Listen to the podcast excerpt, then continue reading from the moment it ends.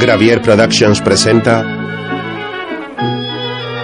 una producción de Deeper Mouth en asociación con Perdido Productions y Ski That The Dad Productions.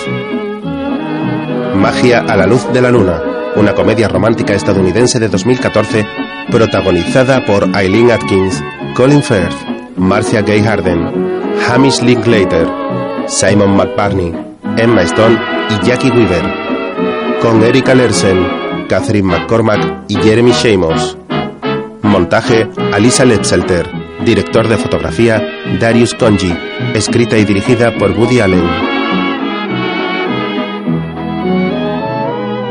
You do something to me, something that simply mystifies me. Tell me, why should it be? You have the power to hypnotize me. Let me live neath your spell. Do do that voodoo that you do so well. That's for you. Do. Berlín, 1928. En un teatro, el mago chino Wei Lin Su presenta su espectáculo Magia del Oriente. En el escenario, el ilusionista está junto a un pequeño elefante, su adiestrador y tres ayudantes.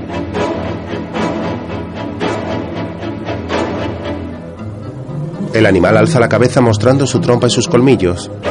El público contempla atento el número. Wei Lin Su alza los brazos y dos de las ayudantes levantan un panel del suelo que al doblarlo se convierte en los tres lados de una enorme caja. Dentro de ella quedan el elefante y su adiestrador. A una orden del mago, las ayudantes levantan un cuarto panel que completa la caja. Esta tiene forma de pagoda china. El ilusionista se mueve por el escenario dirigiéndose al público y a la caja.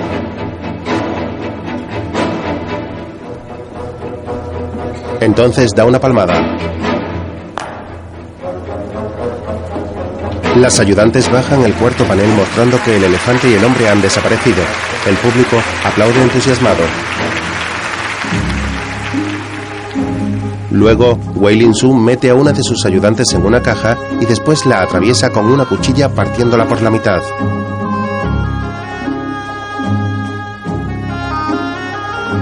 Las otras dos asistentes separan las dos mitades de la caja y el mago pasa entre ellas recibiendo los aplausos del auditorio. A continuación, sobre el escenario hay un sillón giratorio de alto respaldo. Una de las ayudantes del ilusionista lo gira hasta ponerlo de espaldas al público y se retira. Mientras, al otro lado se sitúa un impresionante sarcófago egipcio. Las otras dos mujeres lo abren y Wei Lin Su se introduce en él cruzando sus brazos sobre el pecho. Las asistentes cierran el sarcófago y tras unos instantes lo vuelven a abrir. Está vacío. Las jóvenes abandonan el escenario. Al momento el gillón se gira hacia el patio de butacas. En él aparece sentado el mago. El público vuelve a aplaudir maravillado.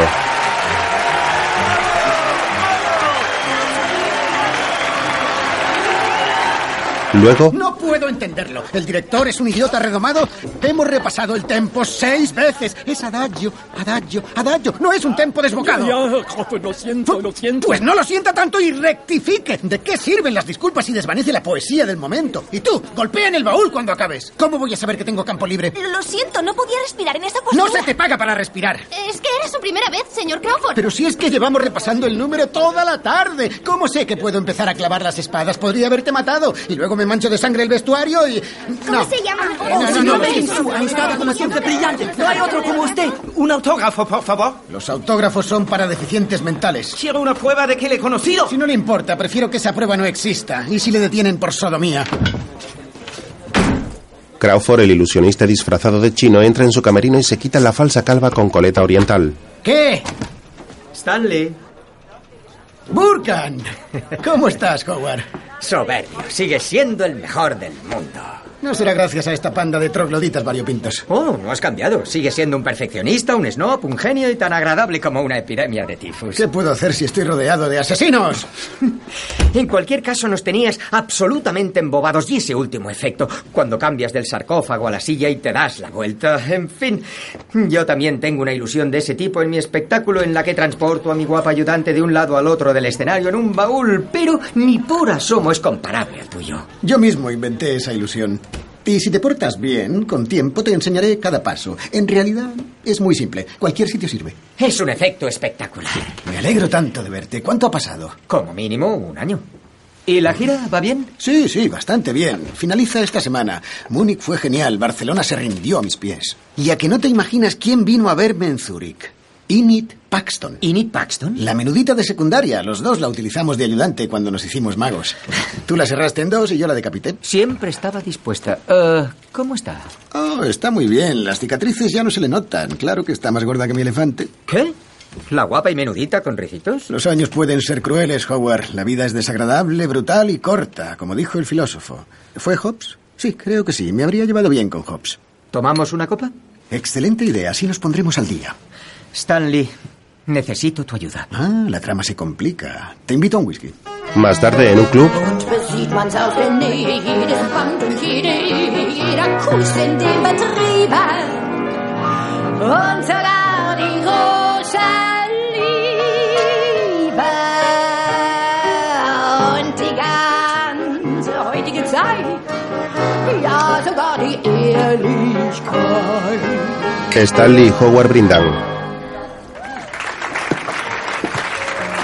Los Catlets es una familia, son una gente maravillosa. Caroline Catlett es una vieja amiga, es una familia adinerada de Pittsburgh. El padre ganó millones con el carbón antes de morir. De la alta sociedad, con varias casas, una en el sur de Francia. Pues resulta que una jovencita que vive con ellos les ha convencido de que ella es una medium. Oh, señor, otra vidente impostora. Son como la peste. Les ha cautivado con sus predicciones de futuro. Ah, les contará lo que quieren oír. Justamente. Y seguro que cobrándoles por cada buena nueva. Exactamente. Y además es una guapa muchachita. A una simple estafadora no le viene mal tener una cara bonita. Bryce Catledge, el hermano de Caroline, el heredero de la fortuna familiar, dice estar enamorado de ella.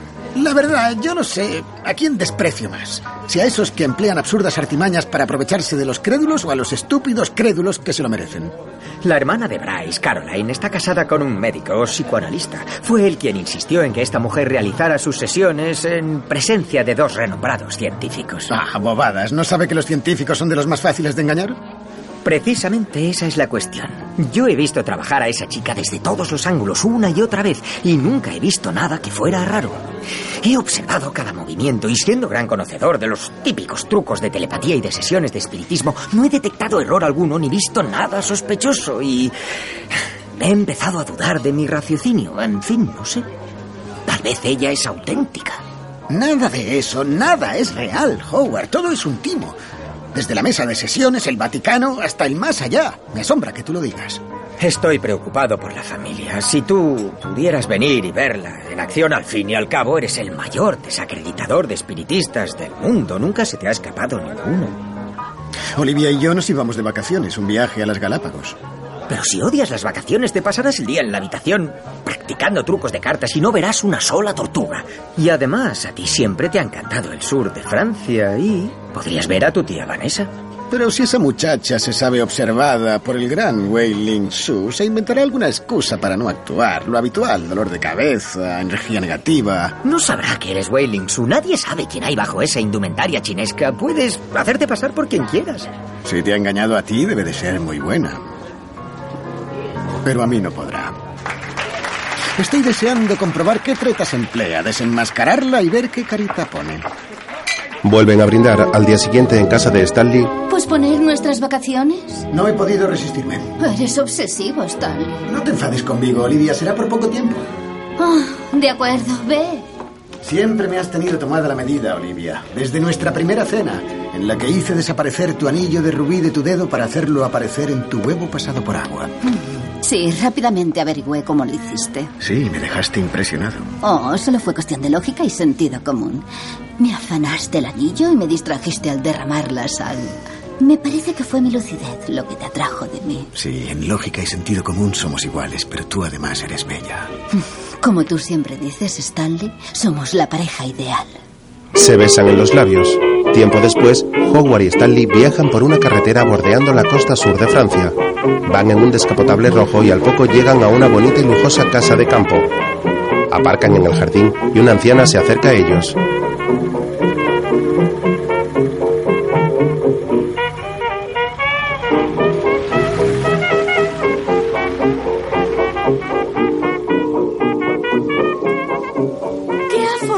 Afortunado placer! Que me sorprendan mi sobrino favorito y Howard Burkan, el pequeño Howard. Ah, Burkan el grande, si no es mucho pedir. Por supuesto. De todos mis sobrinos, tú eres el único, Stanley, que no es aburrido hasta rayar la perfección. Estoy de acuerdo. Si tu disposición fuera un ápice más afable, podrías incluso tener amigos. Oh, yo soy su amigo, pero atenta en mi uso del singular. Quiere decir que me tolera. Quizás seas Burkan el grande para tu público, pero para mí siempre serás el pequeño Howard Burkan, que cogió mi pañuelo favorito, lo cortó por la mitad con unas tijeras, agitó su varita mágica y nunca llegó a unirse de nuevo. Está aprendiendo el truco. Aún no te lo ha perdonado. Ya que se debe tan inesperada visita. Estoy aquí para poner en evidencia a otra espiritista farsante y para invitarme a tomar su black pudding, tía. Oh, sí, se realizan sesiones en la residencia de los Cadlech. Al parecer han conocido a una prodigiosa medium. Es la comidilla de la Costa Azul. Es una joven americana llamada Sophie Baker y al parecer es muy lista, pero Stanley le tomará la medida. Será un placer. Más tarde, Howard y Stanley llegan a otra lujosa mansión cercana. Una pareja sale a recibirles.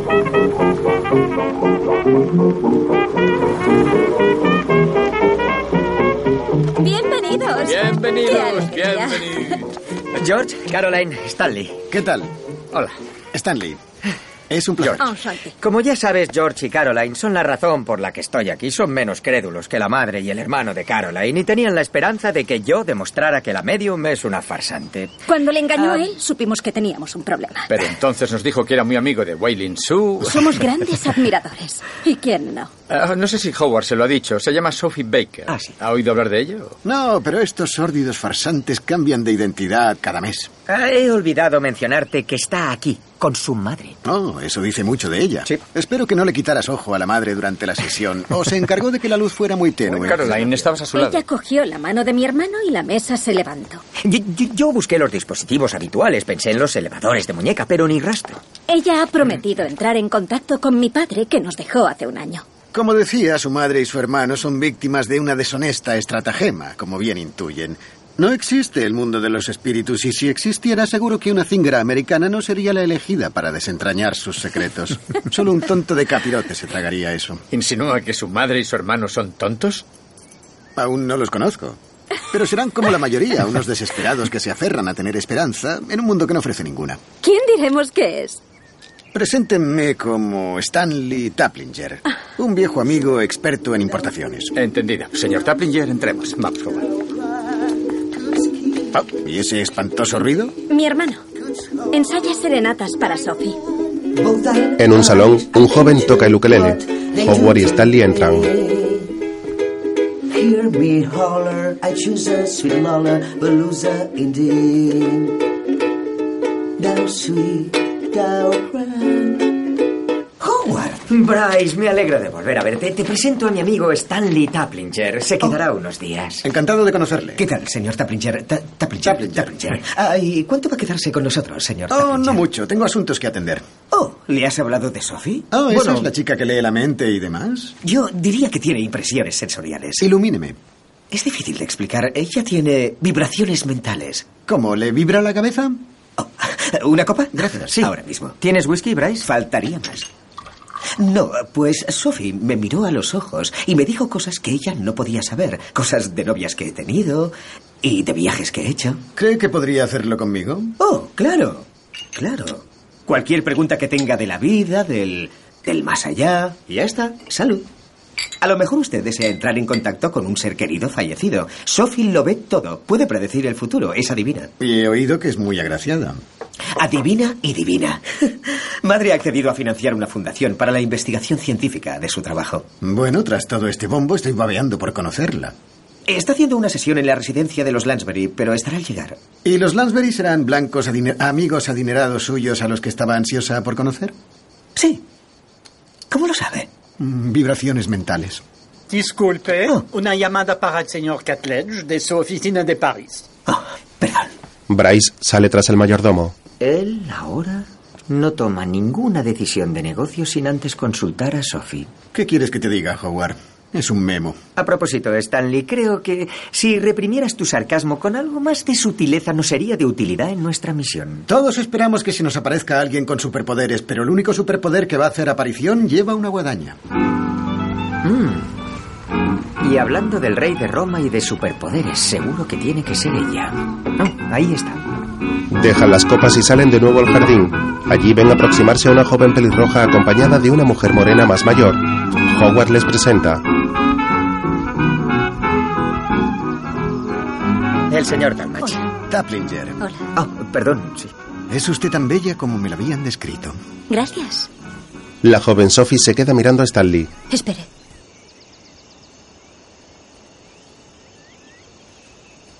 No diga nada, estoy teniendo una impresión mental. ¿Es usted de Oriente? ¿Del lejano Oriente? ¿China? ¿Ha estado allí o suele ir? ¿Por qué ha dicho China? He tenido esa impresión. ¿Y qué impresión es esa? No. Da igual, se desvanece, se desvanece. ¿Y usted es su hermana? Madre. ¿Madre? ¿De veras? Preciosos pómulos. Ahora ya sabemos a quién ha salido. ¿Y a qué se dedica, señor Taplinger? Pues... Un segundo. Sophie, ¿percibes alguna visión de la ocupación del señor Taplinger? He de decir que Sophie tiene dotes como vidente. ¿De veras? No lo veo del todo claro, aunque sí tengo algunas vibraciones que sugieren que el señor Taplinger viaja mucho. Son excelentes vibraciones, pero no es una suposición descabellada. En fin, mucha gente viaja por su trabajo. Es Alemania. ¿Ha estado en Alemania? La verdad es que recientemente he ido por negocios a Berlín. Vaya, es algo impresionante. El señor Burkan, como seguramente sabrá, es mago y ha venido hasta aquí a observar a mi hija para desenmascararla, pero se ha quedado maravillado. Qué suerte para mí estar aquí. No nos ha dicho lo que hace, señor Taplinger. Tampoco lo ha hecho su hija. Se sientan a tomar una limonada y Sophie vuelve a tener una de sus impresiones mentales. Por alguna razón se me nublan mis impresiones mentales. Se le nublan. Cuando dice que se le nublan sus impresiones mentales, ¿son cúmulos o cirros? El señor Taplinger es un hombre de negocios. Ah, ¿qué tipo de negocios? Importaciones y exportaciones. Veo letras chinas. Escritura china. Quizá visualiza una de mis bolsitas de té. Se está burlando de mí. Temo que se ha equivocado de continente. Importo granos de café y cacao de Brasil. Vaya, bueno, ah, ¿en serio? Creo que debemos irnos ya. Sophie ha tenido un día extenuante. Es bastante agotador comunicarse con el mundo del oculto. Bueno, estoy segura de que el señor Taplinger no cree en el mundo del oculto. Al contrario, siempre he creído que era un buen lugar para abrir un restaurante. Debemos irnos, Sophie. Los espíritus tienen que comer. Se van. El señor Taplinger es bastante detestable. Es detestable, pero no del todo falto de atractivo. Te felicito, Stanley. Has logrado ganarte toda la antipatía de la casa nada más llegar. Ah, es algo que ya he visto antes. Una joven guapa con la típica madre del artista manipulando su carrera y quién sabe qué más en la oscuridad de las sesiones. Quiero que la veas cómo trabaja. Y sobre todo quiero estar ahí cuando la dejes en evidencia. Y ni siquiera es buena actriz.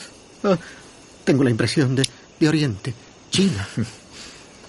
qué sandeces. Pues yo creo que no ha estado nada mal, teniendo en cuenta que eres Wei Ling Su y acabas de estar en Alemania. Sí, es todo muy seductor. Ten cuidado, es astuta. Y también una farsante, Howard. Porque no existe el sexto sentido, existen cinco. Como tampoco existe el mundo de los espíritus, pero hay casualidades. Quizás ha acertado de chiripa, pero andémonos con ojo para que se queden solamente en eso. Más tarde, Su hija va a intentar entrar en contacto con mi querido y difunto Harry esta noche. Ha esperado el momento idóneo. Sophie necesita las vibraciones adecuadas. Bueno, claro está, necesitaríamos comprar o construir un establecimiento adecuado para la actividad de nuestra fundación. Claro. Por supuesto, habrá ciertos costes y, naturalmente, los estudiantes pagarán una cuota. Y los beneficios se destinarán a la investigación paranormal. Ah, la mayoría. Hay que descontar los gastos de explotación y varios. Pueden contar con todo mi apoyo. La verdad es que siempre he sabido que la vida tenía que ser algo más. ¿Cómo iba a reducirse simplemente a todo lo que vemos? Sería un pensamiento tan funesto. ¿Para qué iba Dios a afanarse tanto si al final todo se redujera a la nada? Mm. Sophie es, es, es la prueba palpable de que el mundo está rebosando de cosas misteriosas. Ella es una criatura llena de luz. No me extraña que mi hijo Bryce esté prendado de ella. Mientras, I'm always chasing rainbows,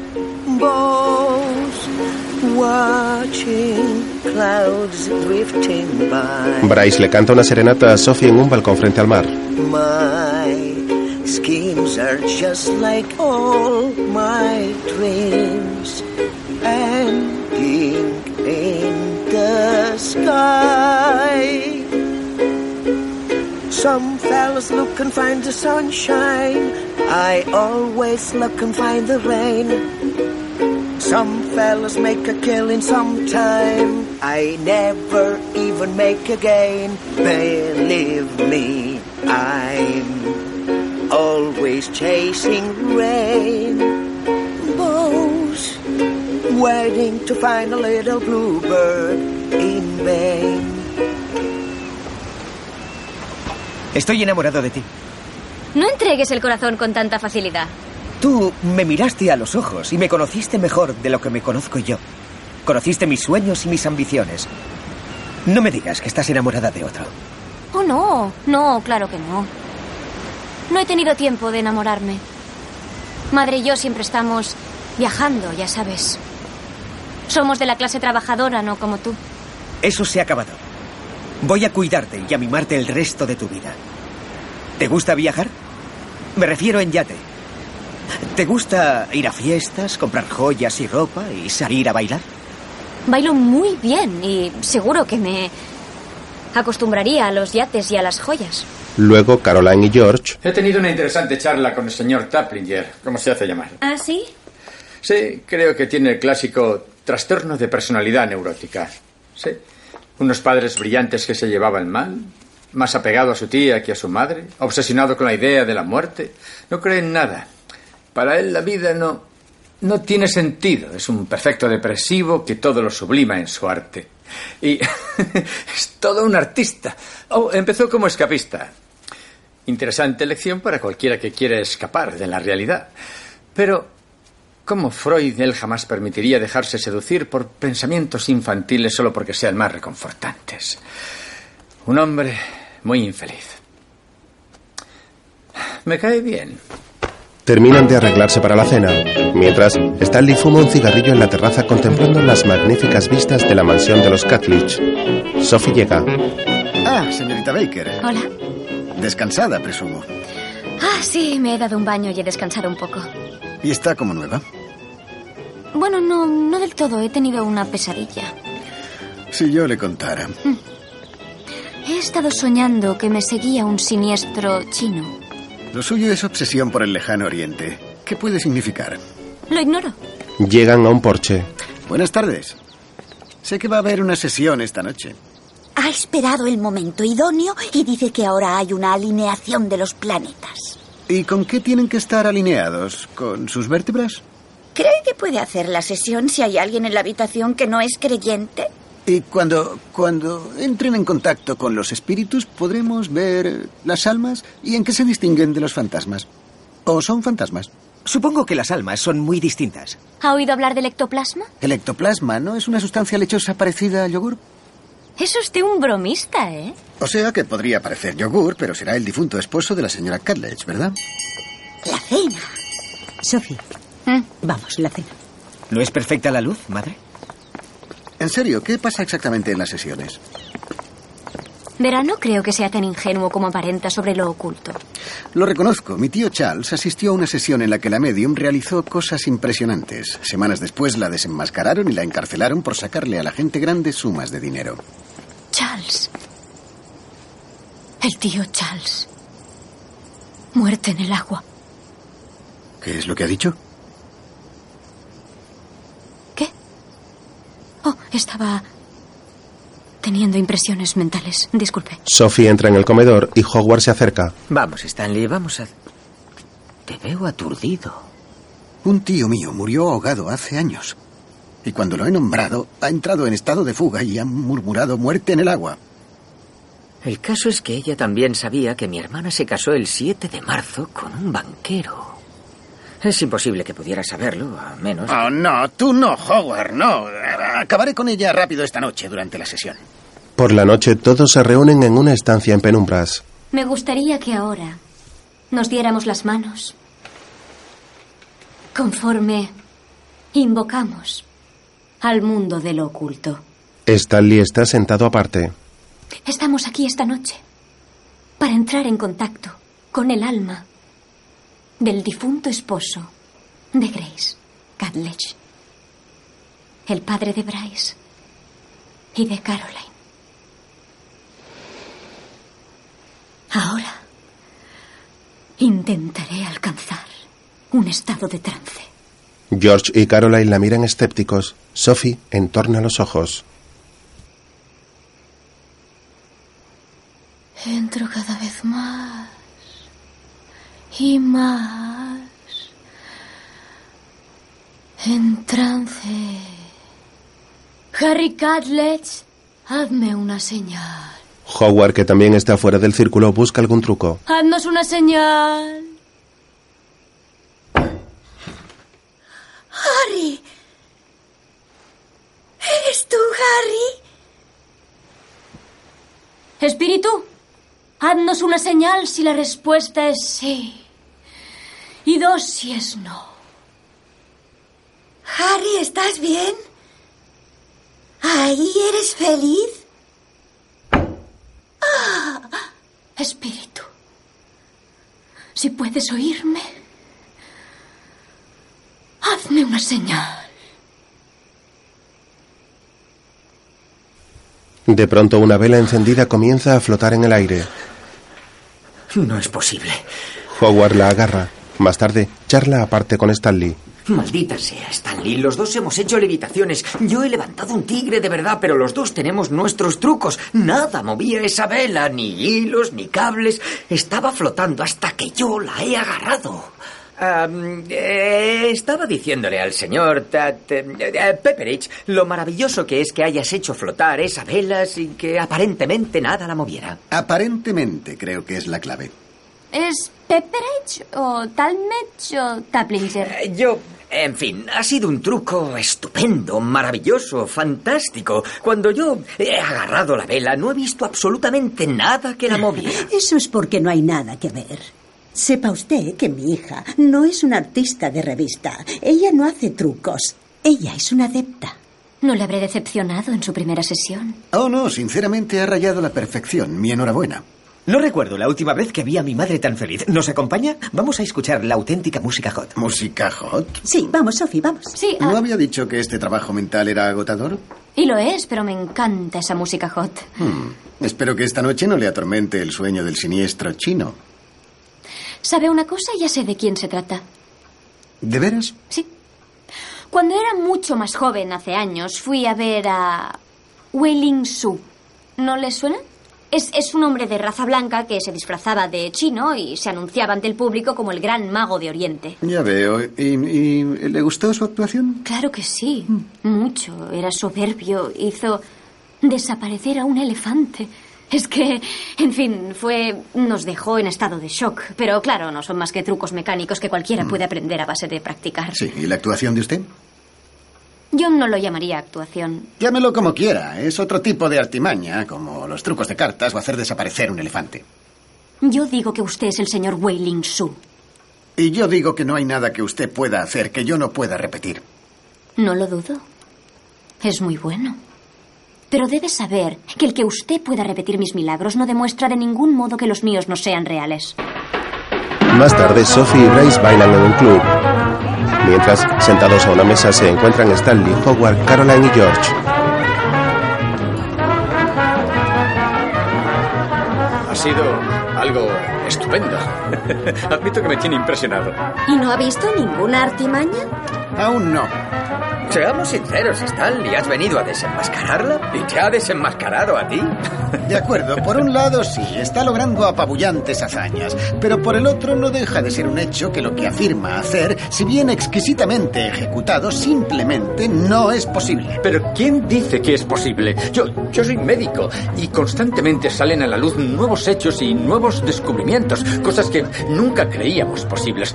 Curar a una persona la ceguera tumbándola en un diván y haciéndola hablar de su infancia, inimaginable. Sí, pero ¿no veis que pone en entredicho nuestro concepto de la realidad? Si hubiera un mundo de lo oculto y vida tras la muerte, almas con las que contactar, lecturas de mente, predicciones de Sí, futuro... eso cambiaría todo lo que hemos defendido como científicamente fundado. Es verdad, si lo que ella afirma fuera posible, todo tendría un nuevo significado. Y sí, uno muy esperanzador. Pensar que la vida fuera algo más. ¿Más de qué? ¿Que la vida no acaba con la muerte? ¿Que el universo está planificado? Que Dios existe. Vale, les ruego que no nos emocionemos. Esa mujer es una charlatana. Por deprimentes que sean los hechos de la existencia, los hechos son los hechos. No existe un mundo metafísico. Lo que ves es todo y lo único que hay. Creo que el señor Nietzsche ha despachado a Dios de forma bastante convincente. Bryce y Sophie siguen bailando divertidos. Más tarde, Stanley está tumbado en su cama.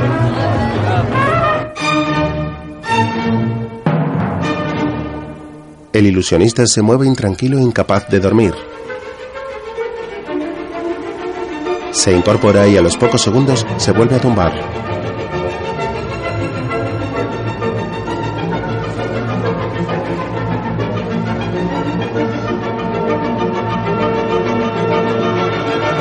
Termina por apartar las sábanas y sentarse al borde de la cama. Toma un cigarrillo de su piquillera y se lo enciende con un mechero.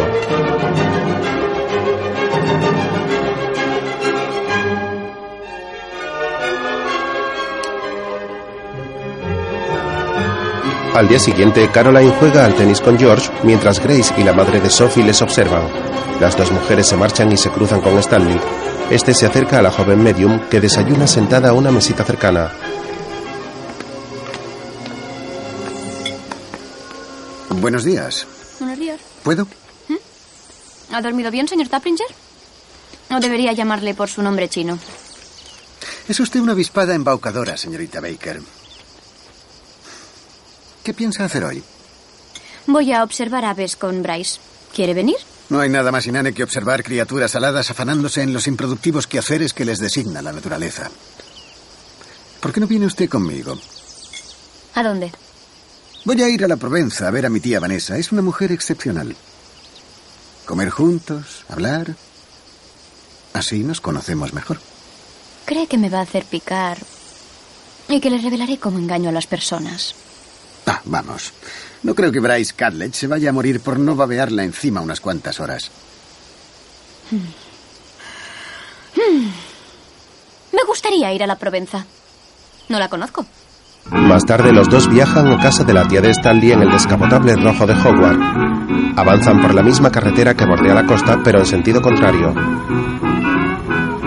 Dime, ¿no te remuerde la conciencia engañar a la simplona señora Catlett haciéndole creer que se está comunicando con su difunto esposo? Por esa razón, también podría preguntarte si no te importa ir haciendo añicos los sueños y las esperanzas de las personas. No si son falsas esperanzas. Aunque sean falsas esperanzas, si les hace más fácil la vida. Entonces admites ser farsante. Me pregunto si has heredado el cinismo de tu abuelo. El marinero al que le faltaba un dedo de la mano. El rostro de Stanley se tensa. Un dedo del pie. Luego almuerzan en una terraza. ¿Por qué no dejas de mirarme? ¿De dónde eres? Kalamazoo.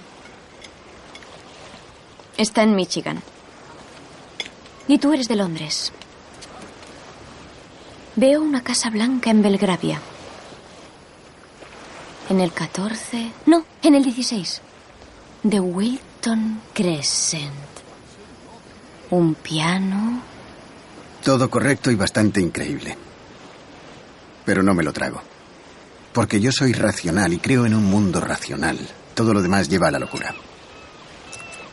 Se- Serías más feliz si yo fuera una farsante, porque entonces toda tu teoría del mundo no se tambalearía, ¿no es verdad? No, todo lo contrario. Si supieras cuánto me gustaría que no fueras una farsante. Ah, Pero imagínate lo bochornoso que sería para ti. Te has pasado toda la vida haciendo gala de tu cruzada contra el espiritualismo y tendrías que reconocer públicamente que estabas equivocado. Pero no lo estoy. ¿Por eso Jenny te dejó? ¿Cómo sabes lo de Jenny? Veo una larga melena dorada. Una maravillosa risa. Sí, una risa preciosa. Pero ¿quién quiere a un pesimista aburrido que está todo el día metido en su cuarto practicando trucos de cartas? No, te diré quién quiere a un hombre que se encierra en su cuarto y practica todo el día. A un artista entregado. Olivia, mi prometida. Mm. Sí. Olivia. mm. Estoy viendo la pareja ideal. Luego siguen con su viaje en el coche. La luz del sol de la tarde hace brillar el cabello rojo de la joven. Al poco en una curva ven a un hombre con un puesto de fruta. Una pareja ha detenido sus bicicletas y observa el género. Stanley aparca al borde de la calzada. Momentos después, Sophie se come un melocotón. ¿Cómo puedes comer tanto? Acabamos de almorzar. Ya te he dicho que me encanta comer. George, el psicoanalista, dice que necesito amor. Pero yo creo que es por hambre. A ver, mucha gente necesita amor, pero no lo consiguen engullendo. ¿Un mordisquito? No, gracias. Esto es precioso. Pero efímero. Contemplan el paisaje. Más tarde, Oh, Stanley, qué detalle que hayas venido a verme. Y usted, por supuesto, debe de ser Olivia. Olivia, no, no. Olivia es morena. Y es un poco más alta que yo y está en Londres, loca por irse de viaje para poder volver y escribir su libro. Yo soy Sophie. Oh, la norteamericana que los Catlech dicen que es increíble. Aquí Sophie se las da de telépata, entre otras cosas, así que cuidadito con lo que piensa, tía Vanessa. Es de todos conocida su mente maquiavélica. Stanley no cree en los espiritualistas, cree que son todos unos sinvergüenzas. De ser así, sería una sinvergüenza muy guapa. Ya que todo lo ves y todo lo sabes, ¿dónde acaba de estar mi tía? En algún lugar por su salud. Veo baños. ¿Es ciática o reuma o...? Es ciática. Y esto es algo bastante sorprendente. ¿Cómo puedes saber que acabo de venir de un balneario de Italia? Sea como sea, no es por vibraciones místicas, se lo aseguro. Oh, siempre ha sido tan vehementemente científico. Ya a los seis años, uno de los curas más agradables dijo que Stanley era el único niño del vecindario destinado al infierno. ¿Y por qué sigue yendo a Italia a gastarse un dineral para bañarse en un agua de manantial que no es más medicinal que el agua que sale de su bañera? Me niego a entrar en ese debate contigo, Stanley. Despierta a la bestia que hay en ti. Y veo que sigue comprando esa absurda panacea. Es una bebida medicinal. Azufre, melaza y extracto de cebada. Es asqueroso y no tiene ningún valor demostrado. Quizás si necesitara un vomitivo. ¿Soy el único cuerdo que queda en este planeta? Le adoro, pero siempre fue un niño incorregible. ¿Queréis comer algo? Oh, no, gracias. Una copita de vino. Acabamos de comer. ¡Oh, pastelitos! No, cielo santo, pero ¿cómo puedes seguir comiendo? Están deliciosos. Es increíble. A a ver, dime algo del turbulento pasado de mi tía Vanessa. Oh, déjala en paz, Stanley, ni que ya fuera un mono de feria. ¿Tiene un teléfono que pueda utilizar? Es que son las tres y había quedado con Bryce para tomarnos una copa, pero no voy a llegar. Bryce Catlech es el joven pusilánime que está prendado de ella y que está dispuesto a poner su fortuna familiar a sus pies para financiar sus argucias. ¿No es increíble? Le canta serenatas. Pues a mí me parece muy romántico, pero tú qué sabrás, Stanley. Eso implicaría que te unieras a la raza humana por aquí. Está en el estudio. Gracias. Sophie sale. ¿Por qué la incordias? Es bastante agradable, aunque sea una farsante. Una de las reglas básicas de la magia es que el mago no debe repetir nunca un truco porque tarde o temprano se empiezan a ver los pasos y se le descubre. Pero cuanto más la observo, Sí. más estupefacto estoy. ¿Podría ser auténtica? Empiezo a cuestionarme mi sentido común. Yo siempre he cuestionado tu sentido común. Siempre has estado tan seguro de lo terrenal. Y yo he intentado enseñarte que no sabemos nada. Nosotros no sabemos nada. No somos más que unos pobres seres humanos limitados. El pececito no tiene ni idea de quién cambia el agua de su pecera. Ojalá fuera real. Disiparía el nubarrón que me ha amenazado desde la infancia. Estoy segura de que tu prometida agradecería un novio más alegre. A Olivia le gusta cómo soy. Sophie coincide, somos la pareja ideal. ¿La conoce? No, pero en eso no ha podido estar más acertada. Le he dicho a Bryce que me retraso, que estoy a punto de probar su black pudding. Dime algo de mi tía. ¿Tiene un pañuelo, una joya o algo que pueda utilizar? ¡Oh! Mis perlas. Vanessa abre un cajón y saca un collar con varias filas de perlas. Se lo entrega a la joven. Son preciosas. Sophie cierra los ojos y se concentra. Mm. Sí. Mm. Recibo. Se me nubla, se me nubla. Una impresión Estamos en la consabida bazofia teatral.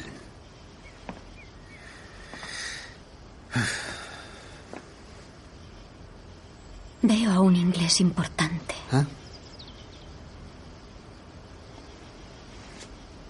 Tal vez un miembro del Parlamento. Continúe. Un romance. Es asombroso. No es, no, no es posible que sepas eso. Algo va mal. ¿Qué? Está casado. Tía Vanessa, Oh, veo encuentros furtivos. jamás le he dicho nada. No puede abandonar a su mujer. No, no lo hizo. Y usted no haya alivio. Sofía, eres un milagro. Y jura no volver a amar a nadie. ¿Cómo lo hace? Ni tampoco casarse. No entiendo nada. Jamás, Pero jamás esto he visto es, nada esto igual. es un símbolo. Esto es la ruptura. Él me la regaló la última noche que estuvimos juntos. Sophie, Lo siento mucho. ¿de verdad existe el mundo de los espíritus? ¿De verdad te comunicas con él? ¿Hay algo más? ¿No lo he visto? ¿Dónde has estado toda mi vida? Stanley la agarra de los brazos y ella sonríe. Luego emprenden el camino de vuelta en el coche. ¿Cuándo descubriste que tenías ese extraordinario don? Ah, pues muy joven, en la adolescencia. ¿Y viste que era una forma de ganar dinero? Mi padre nos había abandonado. Éramos muy pobres. Pero, pero es asombroso. En fin, siempre he creído que la, la aburrida realidad de la vida es todo cuanto hay, pero tú eres la prueba de que hay más. ¿Más que? Bueno, más, más misterio, más magia. Hey, Ángela, Que los... pero tú, ¿O no? El coche se detiene. déjame a mí. He tenido una pequeña vibración cuando ha empezado a salir humo del motor. Tranquila, voy a echar un vistazo. De hecho, intuyo que puede ser. ¿Qué vas a hacer? Sí, tranquila, creo que es, ah, por suerte, se me da bien todo lo referente a la mecánica. Horas después, No lo entiendo, he vuelto a montar todo el motor y me siguen sobrando estas dos piezas. No tiene ningún sentido. Si consiguiera volverlas a meter... Date prisa, dentro creo de- que va a llover. Tranquila, no va a llover. No, creo que ya está chispeando. Eh, no. Me ha El caído cielo una gota. está despejado. Tengo que conseguir Stanley, tenemos que montarlo. poner la capota. Está, está lloviendo. Dame, por favor, dame un minuto. ¿Ves? Solo quiero Venga. colocar esto. Ven aquí a poner la capota. Mira, no se puede poner la capota sin quitar esto. ¿Qué? ¿Cómo va a ponerse? Hay que quitar la funda. Muy bien, levanta. ¡Tira! ¡Cascada, está cascada! Vale. La vas a romper, la vas a ¡Rayo, rayo, vamos a morir! Tiene que haber un seguro para algún... Métete debajo del coche. ¡No quiero meterme debajo del coche! No pasa nada, el coche ¡No tiene quiero! cuatro ruedas de caucho, te protegerá de ¡No los voy a rayos. Métete debajo, abajo! venga. ¡No es que... ¡Vamos a morir! ¡Corre! ¡Que corre! salen corriendo.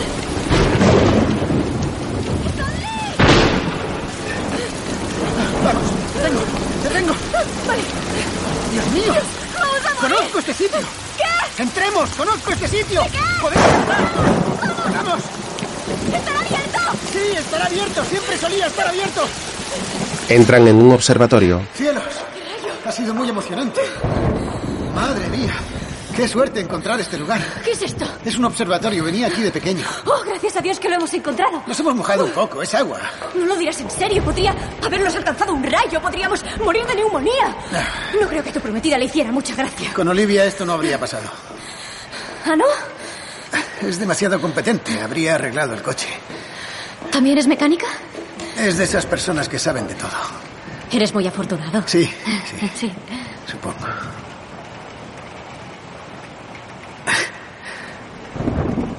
¿Qué miras?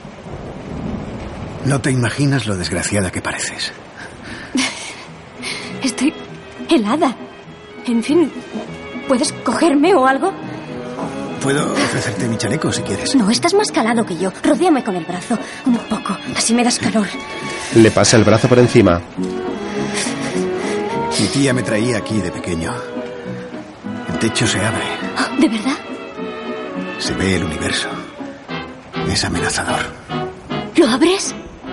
No creo que sea lo más acertado. Acabamos de resguardarnos, no ha claro, escampado. claro, claro. Hay que esperar a que escampe. Él la mira de reojo. ¿Qué tenía de amenazador el universo? El tamaño. Claro que yo era más pequeño. Pobrecito el coche de Howard. ¿Has entrado en calor? Sofía siente. Dime, con tus poderes de predicción, ¿podrías haber predicho, cuando me viste hacer desaparecer un elefante con mi vestimenta de chino, que tú y yo un día acabaríamos en un observatorio astronómico en mitad de una tormenta en la Costa Azul? ¿Es tan irónico? Es macabro. Tengo sueño. Voy a echar una cabezada. Stanley se tumba en el banco en el que están sentados y se queda dormido al instante. Más tarde, Sophie pasea por la sala central del observatorio y Stanley despierta.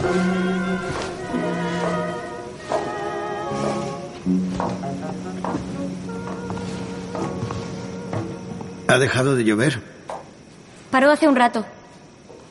No he querido despertarte. ¿Dormías tan plácidamente? Sí, es la primera vez que duermo plácidamente en tiempo. ¿Con esto de aquí se abre el techo? Sí, te lo enseño. No lo he olvidado. Acciona el mecanismo que controla el techo del observatorio y una enorme rendija se abre en la cúpula dejando ver el cielo estrellado.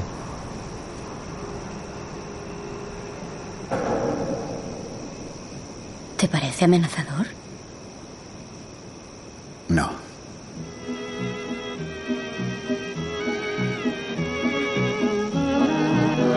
Que es bastante romántico. Le mira con una sonrisa. Al día siguiente, Sophie está nadando en la piscina mientras Bryce toca el ukelele. Who stole my heart away? Who makes me dream all day? Dreams I know can never come true. Seems as though I'll ever be blue. Means my happiness. Who could I answer yes to?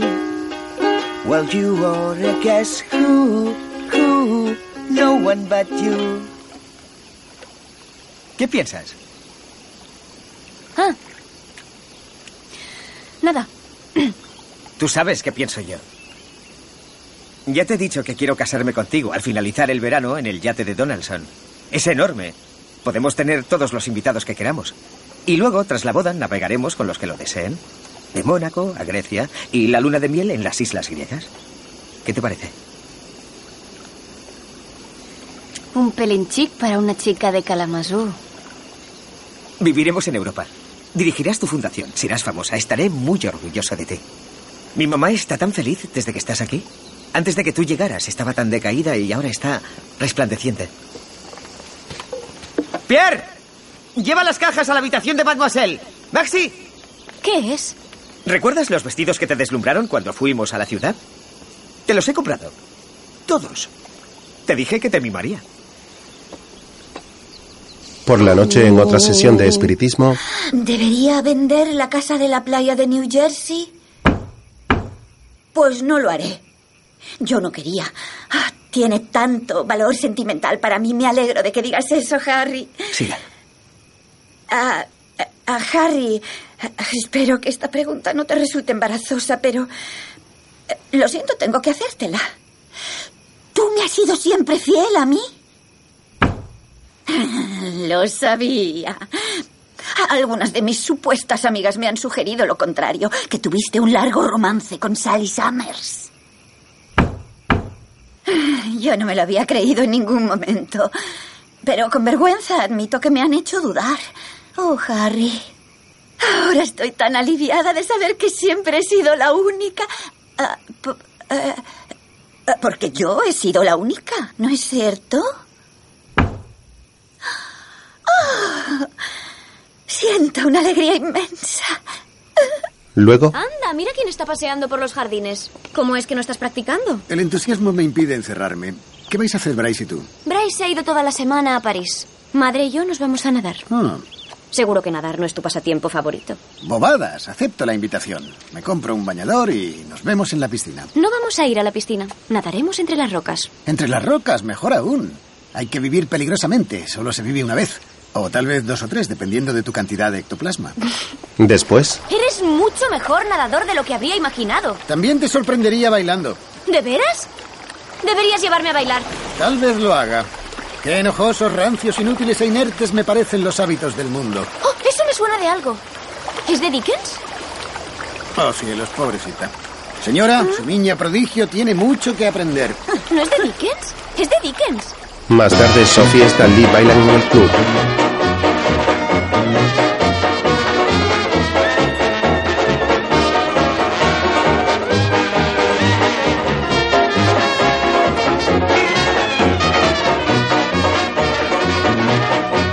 Otro día los dos viajan en el coche de Howard. La séptima es una de mis sinfonías favoritas de Beethoven, pero si no los has oído, los cuartetos para cuerdas son sublimes, sobre todo los últimos, el decimoquinto y el decimosexto.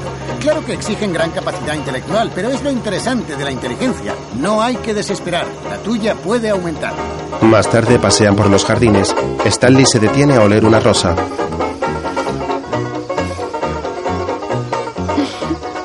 Es extraordinario, he olido estas flores cien veces y sin embargo jamás las he olido realmente hasta ahora. Qué lástima. El resto de la raza humana, para ti todos unos bobos, han estado oliendo las flores y tú nada. Ah, ahora espera, sí. Han disfrutado de ello, pero tontamente, porque nunca imaginaron, nunca, nunca se han detenido un segundo a considerar que aparentemente es una gran estafa. Nacer, no cometer ningún crimen y estar sentenciado a muerte. Ah, pero fíjate que digo, aparentemente. Luego habla por teléfono. Alvin. Hola, soy Stanley Crawford. Sí, Wei Link Crawford. ¿Cómo estás? Bien, de fábula. Escucha, Alvin, tengo una historia de las que no se repiten y quería que tu periódico fuera el primero en tenerla. No, bueno, sí, a ver, es, es más bien de la sección de espectáculos, pero es, es mucho más que eso, mucho más. Es ciencia, es, es, es filosofía, es religión. Después, Stanley y Sophie llegan hasta una rocosa cala. Bryce vuelve hoy de París. La semana ha pasado tan rápido. ¿Has decidido aceptar su proposición de matrimonio? Bueno, me está presionando mucho. Pues yo no perdería la ocasión. A ver, sé sensata, una don nadie inculta de una ciudad de nombre estrambótico con un don milagroso. Algo que no es mérito tuyo. Y ahora te gusta vivir por todo lo alto. Yates, automóviles. Verás, Stanley, no estoy... no estoy tan desesperada como estás describiéndome. De hecho, han sido no pocos los hombres acaudalados que se han enamorado de mí. ¿En serio? Hmm. Y voy y me lo creo. Aunque con la habilidad que tienes uno automáticamente te ve fascinante. Y, y tienes unos rasgos agradables, pero es tu don, estoy seguro, lo que es... Yo no diría irresistible, pero sí impresionante. Mm, Bueno, incluso tú dices que tengo unos rasgos agradables.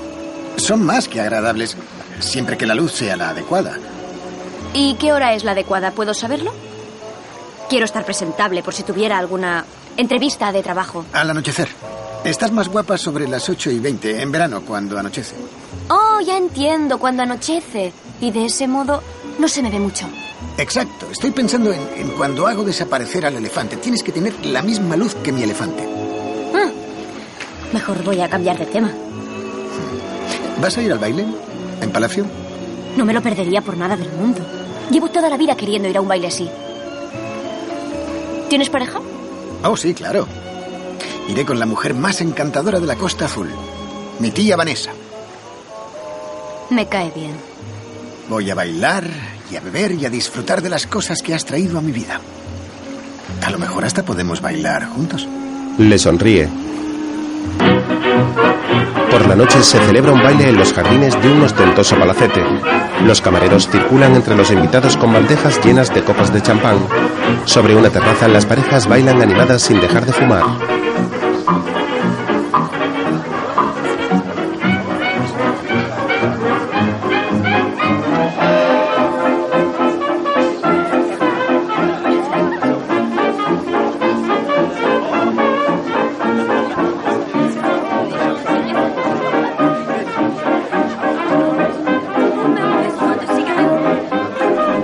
Stanley baila con su tía Vanessa. Cerca de ellos, la señora Catledge también está bailando con un caballero vestido con frac. La mujer saluda a Stanley agitando la mano. Él le devuelve el saludo. Entonces ve llegar a Sophie acompañada de Bryce.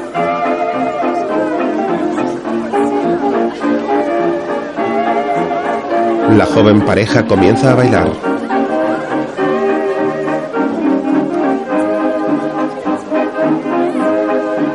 Más tarde se acercan a Stanley y su tía. Ah, ¿No dijiste que podríamos bailar juntos? Ajá, sus vibraciones han adivinado que el dolor de pies me está matando. Adelante. Ella agradece mucho su apoyo. ¿Tía Vanessa? Bryce se marcha acompañando a la anciana. Stanley y Sophie comienzan a bailar. Los dos se sonríen y ella aparta la mirada avergonzada.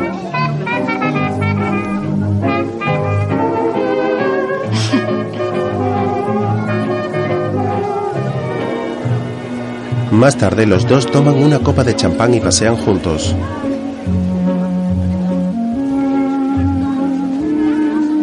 ¿Sabes que eres la única persona que no me ha dicho nada sobre mi aspecto? Estoy asombrado, Sofía. Nunca soñé verte tan guapa. Eso ya es otra cosa. Has debido de mover montañas para lograrlo. Gracias. Y eso sin la ventaja añadida de la iluminación que haces que tenga tu elefante. Mañana daré la rueda de prensa para hablar de ti. Dime, ah, Stanley, aparte de mi don, que, que te ha cambiado la vida, no sé, ¿no has pensado en, en todo el tiempo que hemos estado juntos? ¿Solo has pensado eso sobre mí? Ya te lo he dicho, me tienes maravillado. No digo como mística, digo. Digo como mujer. ¿Como mujer? Extraña pregunta. Nunca te he considerado técnicamente una mujer. Eras una charlatana que le ha dado la vuelta a la tortilla y siento humildad y orgullo. ¿Orgulloso de mí? No, de mí, por ser capaz de reconocer que he errado y que he estado atontado todos estos años. He sido bastante snob y eh, maleducado, condescendiente con los que tenían fe. Así que entonces tú nunca me has visto como una hembra. Siempre he tenido claro que no eras de mi sexo, si es lo que me preguntas, y que eras agradable de mirar. En fin, en comparación. He desenmascarado a más de una medium muy poco agraciada, a unas criaturas espantosas. ¿Tú tienes claro que estoy considerando seriamente casarme con Bryce Catledge? Estarías loca si no lo hicieras. ¿No creerás que es una decisión algo precipitada? Eres tú quien ve el futuro y sé que tus vibraciones son eh, muy positivas. Y aplicando el sentido común es un gran partido, mucho más de lo que podrías haber soñado, dado tu triste historial. Claro que ahora, al revelarte como un fenómeno, te irá bien económicamente. Aunque nada que ver con la fortuna de los Carnage. Y tu tiempo lo dedicarás a tu fundación, donde él será de gran ayuda. Así que el tiempo que hemos pasado juntos no ha tenido ningún impacto en ti ni por asomo. A ver. ¿No estarás experimentando sentimientos románticos por mí? ¿Y si así fuera? Eso es absurdo. Tú te. ¿Te imaginas tú y yo? ¿No es suficiente abrirme los ojos a la dicha de la vida? Has conquistado mi mente. ¿También necesitas conquistar mi corazón? Yo creía que el tiempo que hemos pasado juntos. que tú. No me malinterpretes. Te, te tengo en la más alta estima posible y mañana voy a decírselo al mundo entero. Disculpa. Sophie se marcha. Al amanecer, Vanessa se acerca a su sobrino. Aquí estás, Stanley. No sé tú, pero yo he bailado hasta el amanecer. Imagínate, la brujita se ha encariñado conmigo. No debería extrañarte. Según los periódicos, eres su mejor agente de prensa. No, no, me refiero a que está emocionalmente prendada de mí. Lo que pasa es que cree estar enamorándose de mí. Pero si los dos estáis comprometidos. Lo sé, carece de lógica. Está a punto de cazar a un hombre joven y rico, por bobo que sea. Y Olivia y yo somos, según sus vibraciones, el colmo de la compatibilidad. Mm, parece que le has dado bastantes vueltas. Me ha desconcertado. Hay que reconocer que está bastante deslumbrante. Sí, en efecto. Hoy ha hecho una entrada triunfal. Vamos. Tengo que volver a la Provenza. Y tú tienes que dar una rueda de prensa en unas horas. Más tarde, en un auditorio, Diga, ¿cómo conoció a la señorita Baker? Vine a desenmascararla, como he hecho tantas otras veces. Pero tras intentarlo por todos los medios, he llegado a la irrefutable conclusión de que es una verdadera medium. ¿Cómo está usted tan seguro de que es auténtica? Conozco los trucos. La magia es mi pasión. Desacreditar a mediums impostores mi especialidad. ¿Cuáles son sus planes de futuro? Planea crear una fundación y una escuela para enseñar ocultismo. ¿Qué siente usted al saber que ha estado equivocado todos estos años? Bueno, por un lado estoy avergonzado. Pero por otro emocionado al poder respirar hondo y ver nuevas posibilidades en la vida. Entonces, ¿podríamos decir que cree que el mundo no es tan racional y predecible como siempre ha afirmado categóricamente y a veces insultante? Todas las críticas son merecidas. Siempre he sido un hombre racional con gran fe en la ciencia. ¿Qué puedo decir? Pero parece ser que tal vez decir que creo en la dignidad del hombre no es suficiente. Poco después, los periodistas fotografían a Sophie y a los Cartlech mientras estos responden a sus preguntas. Muy buenos amigos. Vine inmediatamente, pero me dejó tan perplejo que traje al señor Wei Ling Su bajo un alias para que la desenmascarara. Pero ya ven el resultado. Se ha convertido en su más ferviente admirador. Aquí estás. Perdón, tengo que darte una noticia espantosa. Tu tía Vanessa ha tenido un terrible accidente de coche. ¿Qué ha pasado? ¿Está bien, verdad? Está, está muy grave en el hospital.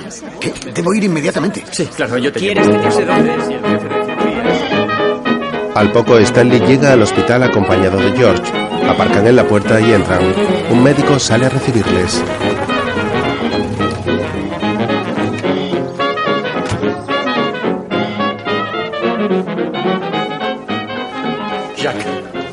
Bonjour, George. Es Stanley. Ah, sí, hola, ¿qué tal? ¿Cómo está? ¿Qué ha pasado? ¿Elle est en salle d'opération ¿Qué dice? Por Parlez moment. en français, s'il vous plaît. Ah, ahora está en el quirófano. Se está haciendo todo lo posible. Ah, ¿Y qué cree usted? ¿Se va a poner bien? En este momento eh, está crítica. Crítica.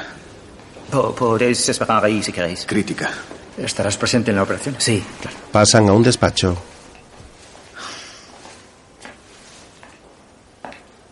No te preocupes, el, el equipo es excelente. Es una mujer increíble. Prácticamente me crió ella. Ha pasado por mucho en la vida. Bueno, siéntate, te traeré un té. No, necesito algo más fuerte que un té. Pues a ver si consigo un whisky. Eso suena mejor, sí. No deberían permitirle conducir a su edad. Bueno, ahora está en manos de los médicos. Eh, sé la impotencia que se siente, pero ahora solo se puede mantener la calma y rezar. Sí. El poder de la oración. Siempre me he burlado. Oh, ya somos dos, aunque hay gente que cree en él firmemente. Oye, sé que te parecerá una barbaridad, especialmente viniendo de mí, un, un científico, pero si pasara lo peor, al menos a través de Sophie podrías entrar en contacto con su espíritu. Sí. Sí, es un consuelo, ¿eh? Sí, nunca pensé que lo diría, pero sí. Alegra esa cara. Voy a buscarte ese whisky. George sale.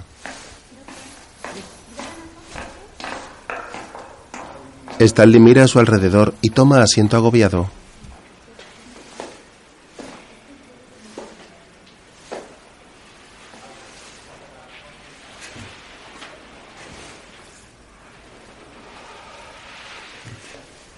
Junta sus manos como si fuese a rezar.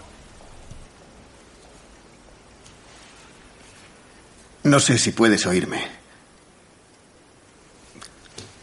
Está claro que no siempre he llevado una vida ejemplar y no. No solo he sido un escéptico, un. un no creyente, sino algo mucho peor.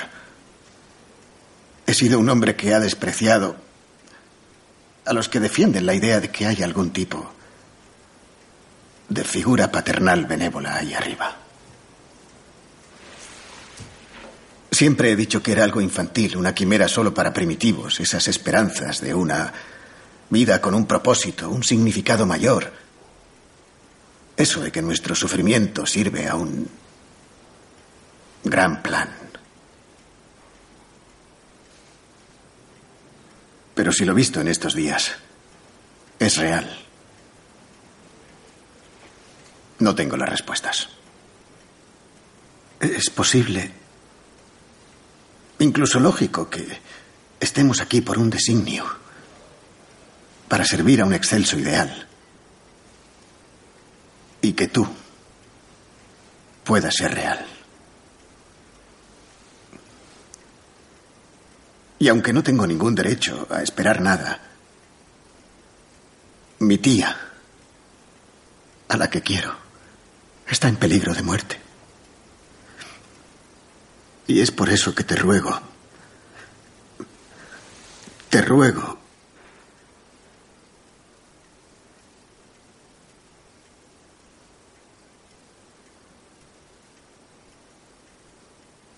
un momento.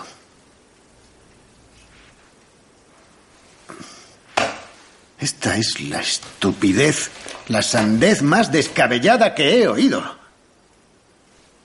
El sentido común me dice que estoy cayendo en un, en un seductor enredo de tonterías almibaradas porque quiero que mi tía se ponga bien. Esa chica es una farsante. Poco después, Stanley y George salen del hospital. Ya te dije que eran cirujanos fabulosos. ¿No debería quedarme? Ya no haces nada aquí. Está durmiendo tranquilamente, ha respondido bien al tratamiento, la operación ha salido fenomenal, está fuera de peligro. Imagínate, cuando te fuiste empecé a rezar por ella. ¿De veras? Pero luego descarté la idea por ser pura necedad. Y eso incluye a la señorita Sophie Baker. ¿Es eso cierto?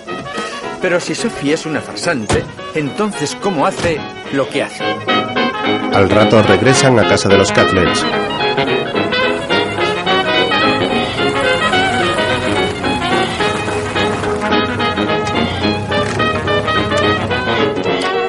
George aparca y se apea del coche. Stanley se queda pensativo en el asiento del copiloto. Más tarde entra en el salón donde Howard está reunido con Bryce, Sophie y las madres de ambos. ¡Oh, Stanley! Estábamos muy preocupados. Ya se imaginará lo angustiados que estábamos por su tía Vanessa. Sí. Gracias a Dios. Señora, le aseguro que Dios no ha tenido nada que ver. Ha tenido buenos médicos.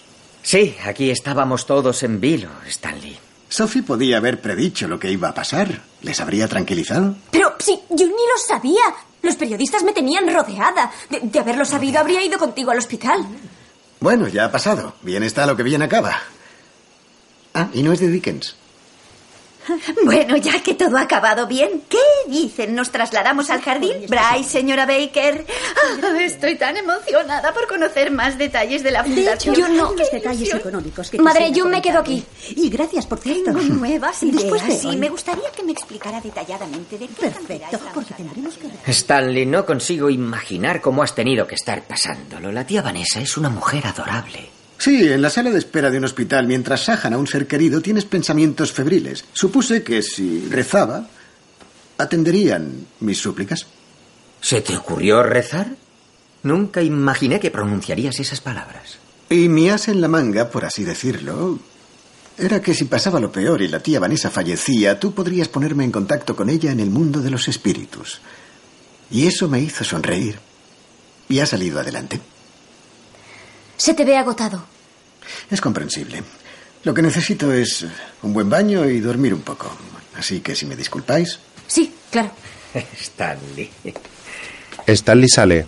Oh, cuánto me alivia lo de la tía Vanessa. Es una mujer maravillosa. Sí, es un encanto. Deberíamos abrir el champán. Deberíamos celebrarlo. La tía Vanessa se ha recuperado. Por no decir que todo esto ha sido para mí una experiencia sumamente gratificante. ¿No sientes remordimientos? ¿Por qué debería sentirlos? Has embaucado a un amigo de toda la vida. Mm. Yo lo veo de otra forma. Embaucar es nuestro oficio. Tienes que entender que desde que éramos niños siempre he estado eclipsado por ese egocéntrico y engreído. Genio. Sí, es un genio en lo suyo. Y yo he resultado ser un simple mortal. Pero ahora, tras varios años a su zaga, y no niego algo de envidia y resentimiento, yo se la he pegado bien pegada al gran Wei Ling Su. He conseguido engañar al hombre que no podía ser engañado. No exactamente, Howard. Stanley aparece en una butaca. ¿Cómo has...? Admiraste esta ilusión cuando viste mi show en Berlín. Te dije que te la revelaría si te portabas bien, pero no lo has hecho. Es un truco, Sophie. No creas que desmaterializo y recompongo mi ectoplasma más de lo que tú entras en contacto con espíritus o lees la mente. Stanley, puedo explicártelo. Te he vigilado de cerca. Howard vigilaba a tu madre, pero ¿quién vigilaba a Howard? Dabas golpecitos en la mesa, tú agarraste la vela que flotaba, juraste que no había cables que la movieran y yo creí en tu palabra. Contestabas sí con un golpe y no con dos, y cuando Sophie se ausentó en casa de mi tía para hacer la llamada, ella te llamó y tú le diste la información sobre mi tía. Al principio no te veía capaz de semejante traición. Pero como sabes, soy un misántropo y que la gente no tenga escrúpulos no contradice la opinión que tengo sobre la humanidad. De niños, los dos encontramos en la magia nuestra vocación. Los dos ensayábamos día y noche. Yo, tanto como tú. Mi habilidad era igual a la tuya y aún así tú te proclamaste a nivel mundial como el gran artista. No era justo. La vida es injusta, Howard. De hecho, y por regla general, es una auténtica faena. Aunque por Sophie, empecé a sucumbir al pensamiento mágico. Y he sido realmente feliz. Pero era la felicidad de los tontos. La felicidad no es la condición humana natural. Y por cierto, jamás ensayaste tanto como yo y tu habilidad no era igual a la mía. Stanley, lo siento, lo siento. Conocí a Howard cuando vino a desenmascararme y. y lo hizo con muchísima facilidad. Pero acordamos en privado urdir este plan y acepté porque significaba mucho para madre y para mí. Para mí tu comportamiento es como para un gran hombre la maliciosa travesura de... A ver cómo lo digo, ¿un pigmeo? Eres una impostora. Como siempre debía haber sabido y en el fondo sabía. Ojalá no hubiera perdido tanto tiempo contigo. Oh. Ahora estás siendo un plomazo y un pedante. Te hemos gastado una sofisticada broma, Stanley. Exageras un poco. Mi reputación se verá dañada y me has hecho quedar como un imbécil. Tu reputación es puro ego. A ver, ah, sí, sí, se nos ha ido de las manos, pero no ha pasado nada dramático. En fin, tú has, tú has sido feliz. Has disfrutado de la vida. Has visto el mundo como lo ven los optimistas. Y nos lo hemos pasado bien juntos, así que no me vengas con que has perdido el tiempo conmigo. ¿Qué ibas a hacer? ¿Sentarte en tu habitación a barajar cartas frente al espejo? Todo mi optimismo era una ilusión. He empezado a leer el libro de ese filósofo alemán. ¿Sabes? El que me dejaste. Ah, no he entendido casi nada, pero decía que necesitamos ilusiones para vivir. Dirás mentiras. Eras mucho más feliz cuando permitiste mentiras en tu vida. Piénsalo, Stanley. ¿De verdad quieres arruinar la serenidad que le ha dado a Grace Cadlech enterarse de que ella ha sido el único amor de su marido? Pero no podemos engañarnos. Debemos. si queremos sobrevivir. En fin, no, no lo he dicho yo, estoy citando al señor... ah, Nietzsche. y al final, ¿quién sabe qué es real y qué no? Está bastante claro. Rezar por mi tía ha sido una necedad. El trabajo de los médicos ha sido real. No, eso nunca lo sabrás, porque George, el marido de Caroline, el psicoanalista, me dijo que él había rezado por tu tía. Así que no sabemos si los ángeles han escuchado sus súplicas. Puede que a ellos les caiga mejor. No pienso dar más pábulo a esta conversación. Voy a quedarme con mi tía Vanessa hasta que esté recuperada del todo y luego, adiós. ¿No vas a perdonarme? Yo no puedo. Solo Dios puede hacerlo. Pero no decías que Dios no existe. Precisamente por eso. Stanley se marcha altivo y Sophie mira desesperada a Howard.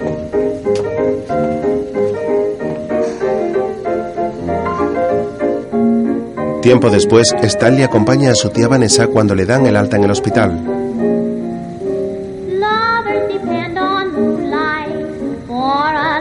La ayuda a bajar las escaleras. La anciana se apoya en un bastón.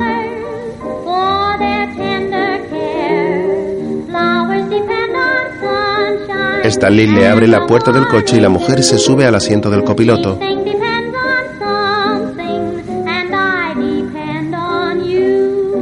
Luego su sobrino rodea el vehículo y se sienta tras el volante.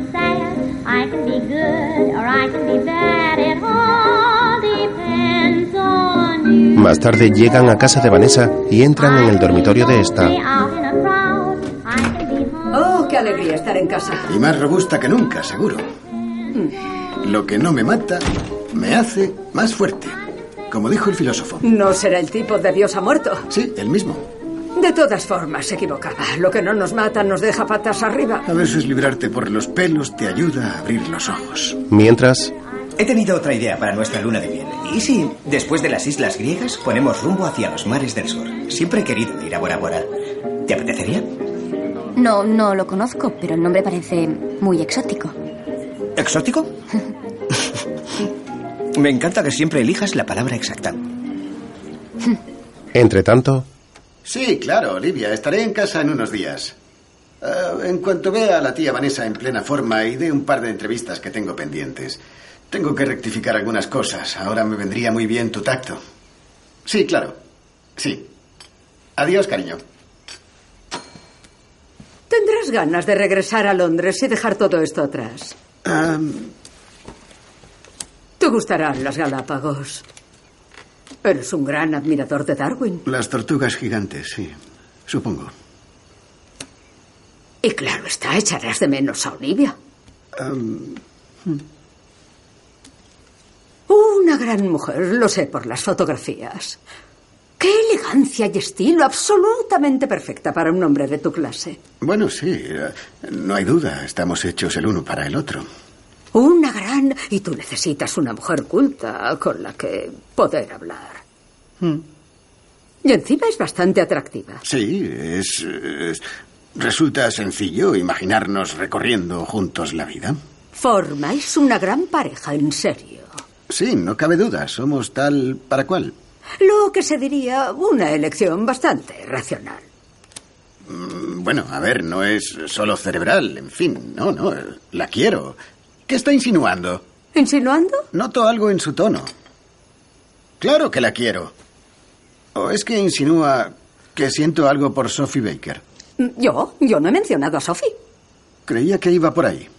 Sophie Baker, la impostora que se ha burlado de ti. Exacto, esa sinvergüenza. ¿Por qué iba a sugerir que te has enamorado de Sophie? ¿Quién sabe? Cualquiera imagina que se le pasa por esa retorcida cabeza. ¿A quién se le ocurre? Tú, con esa falaz norteamericana telépata. Ya lo sé. Sería un desatino. Tú, una criatura de razón, un hombre de intelecto. En efecto. Ciertamente no banal. No, ni por asomo. Y ella no tiene nada que ver con Olivia. La comparación es ridícula. Olivia es una persona de logros, con clase. Sophie es una vulgar estafadora que se gana la vida de farsa en farsa. No sé cómo puedes compararlas. Pues no me meta ideas en la cabeza. Yo, Dios me libre. Stanley se sirve una copa de jerez y pasea pensativo mientras Vanessa sigue haciendo su solitario. Claro que ella ha tenido circunstancias más difíciles. Es muy fácil juzgar a las personas que llegan a este mundo con circunstancias menos afortunadas que las de uno. La vida es dura, hay que hacer lo posible por sobrevivir. Bien dicho. Y la gente a veces toma decisiones equivocadas de las que se arrepiente, aunque no haya sido para tanto. ¿Quién no ha metido la pata alguna vez en la vida? Y la verdad es que hay algo atractivo en Sophie. A pesar de su atroz comportamiento. Sí, tiene una maravillosa sonrisa. Claro que depende del valor que le des a lo estrictamente físico. Bueno, yo. Yo valoro las virtudes más elevadas. Hmm, lo belleza del alma. Aunque sus ojos son muy agradables de mirar. Y puede ser amena en algunas ocasiones. Ah, pero Olivia es una mujer instruida, cultivada, a la altura de un hombre de tu talento artístico. Sí, mi talento ha de ser considerado. Sobre el papel no hay ningún motivo para preferir a Sophie no a Olivia. Oh, qué barbaridad. Entonces, su, su sugerencia de ser sincero con Olivia y decirle que, por irracional que parezca, me he enamorado de, de Sophie, es un auténtico despropósito. Es una locura. Aunque no dejo de sentir. Que amas a Sophie. Sí, lo entiendo, estás totalmente perplejo. Reina en ti el desconcierto porque tu absurda lógica te dicta que deberías amar a Olivia. ¿Absurda lógica? ¿Y cuán insignificante es esa lógica al lado de la maravillosa sonrisa que posee Sophie? ¿Qué dice? Que el mundo podrá tener o no un propósito. Pero lo que sí tiene es algo de magia.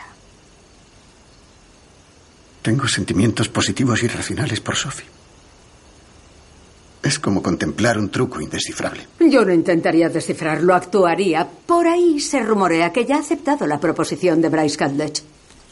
Más tarde, Stanley llega a casa de los Catlett y se acerca a Sophie, que está en el jardín subida a un columpio leyendo un libro.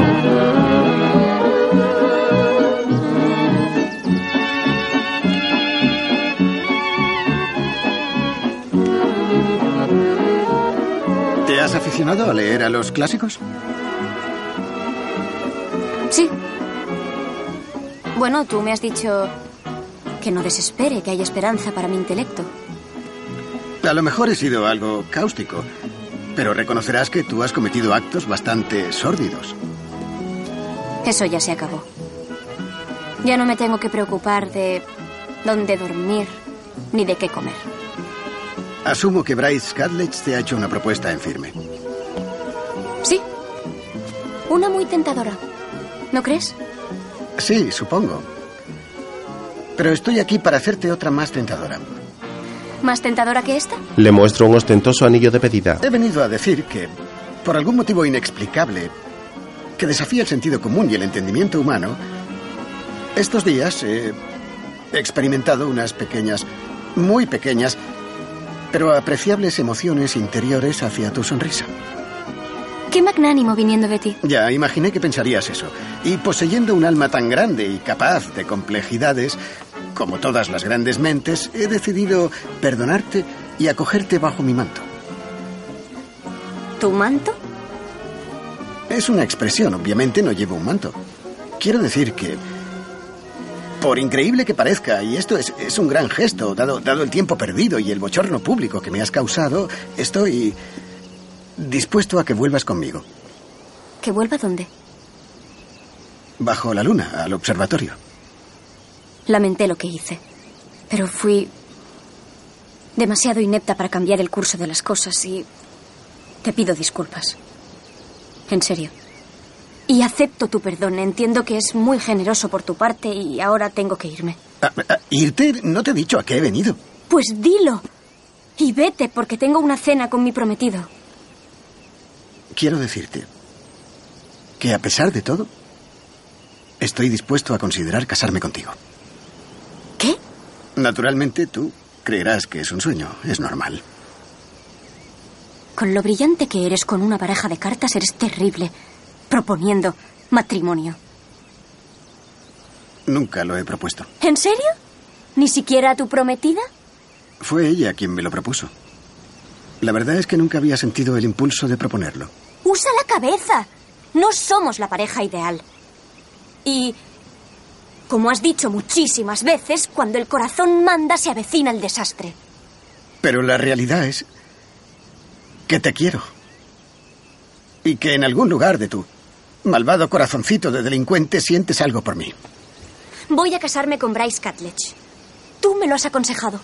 No me hagas caso, soy un excéntrico con mayúsculas. Pero Bryce me adora y me ha ofrecido una vida de viajes y emociones y todos los lujos. No, no, él te idolatra y tú no quieres que te idolatren, te aburrirás. ¿Navegando a las islas griegas? ¿Y a Bora Bora? No, no son más que rocas en mitad del océano. Lo importante es la compañía. ¿Quieres pasar el resto de tu vida con un hombre que toca el ukelele y te canta serenatas? Oye, me gustas mucho, Stanley. Incluso estaba empezando a enamorarme de ti. Pero has insistido en enseñarme lo irracional que era y, y lo has demostrado con una lógica geométrica. No, no, la geometría nunca ha sido mi fuerte. Al fin y al cabo, ¿qué puedes ofrecerme? ¿Mal humor? ¿Insultos? ¿Refunfuños pesimistas de lo terrible que es la vida para todos? A tu lado no estoy alicaído. Solamente te he engañado. Para que pienses que la vida no es lo que tú crees. No, no, aún no he perdido el pesimismo. Pero tú eres como un, un oasis en el adusto desierto. Y en cuanto a lo que puedo ofrecerte es vivir junto a un brillante e ingenioso genio. Tengo que irme. No, esta es, esta es mi última oferta. No seas ingrata. Adiós, Stanley. No pienso quedarme aquí como un mendigo esperando a que una timadorzuela acepte ser mi esposa. Si no dices sí, ahora retiro la oferta.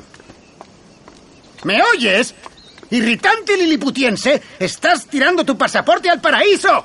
Sophie ya se ha ido. Luego, ¿Podrás perdonarme, Stanley? No, te he perdonado, Howard. Como he perdonado a Sophie. Lo reconozco, necesitaba un escarmiento. He visto una faceta tuya que no había visto antes. Ha sido refrescante. La sonrisa de Sophie continúa calando en mi alma. Ahora crees que tenemos almas. Creo que cada uno de nosotros debe encontrar una razón para abrazar la vida y para mí esa razón es Sophie. Bueno, por lo menos te ha servido para saber que habría sido un error casarte con Olivia. He hablado con Olivia por teléfono. Está menos disgustada de lo que preveía. Muy tranquila, muy razonable. Está en las Galápagos. Me ha dicho que lo lamentaba, pero que entendía que estas cosas pasan y, y que si yo me sentía así es mucho mejor que lo sepamos ahora. Qué ser humano tan encantador y racional. Debería hacerle una visita. Es lista, guapa, le gustan los magos. más tarde Stanley regresa a casa de su tía Vanessa.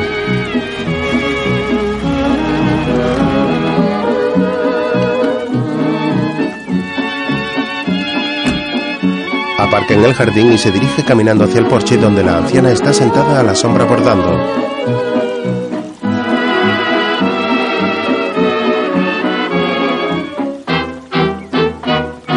Al verle llegar tan alicaído, la mujer se levanta y se acerca preocupada.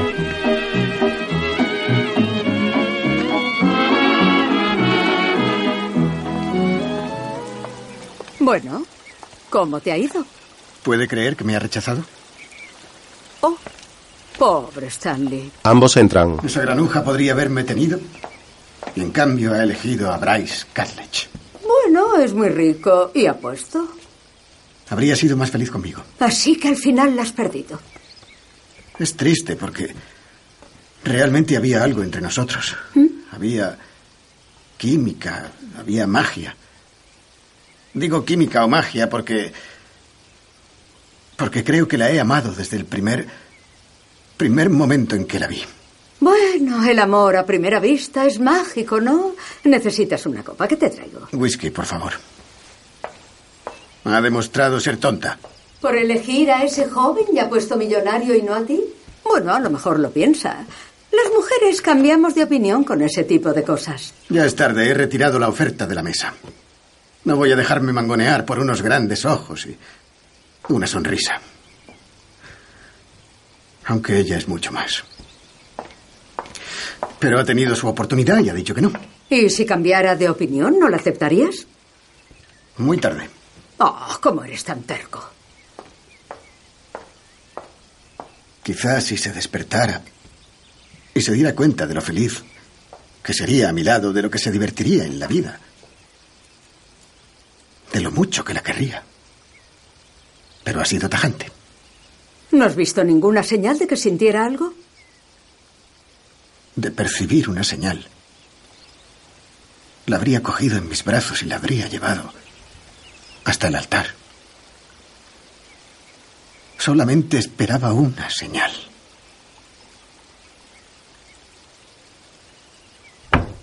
Stanley se queda desconcertado. Sophie, Cierra los ojos ilusionado. ¿quieres casarte conmigo? Sonríe feliz. Se gira y ve a Sophie en la puerta. Se acerca a ella contemplándola como si no fuese real.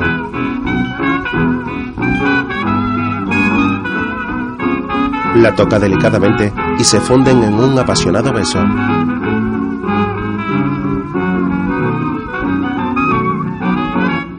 Sobre un fondo negro comienzan a aparecer los títulos de crédito.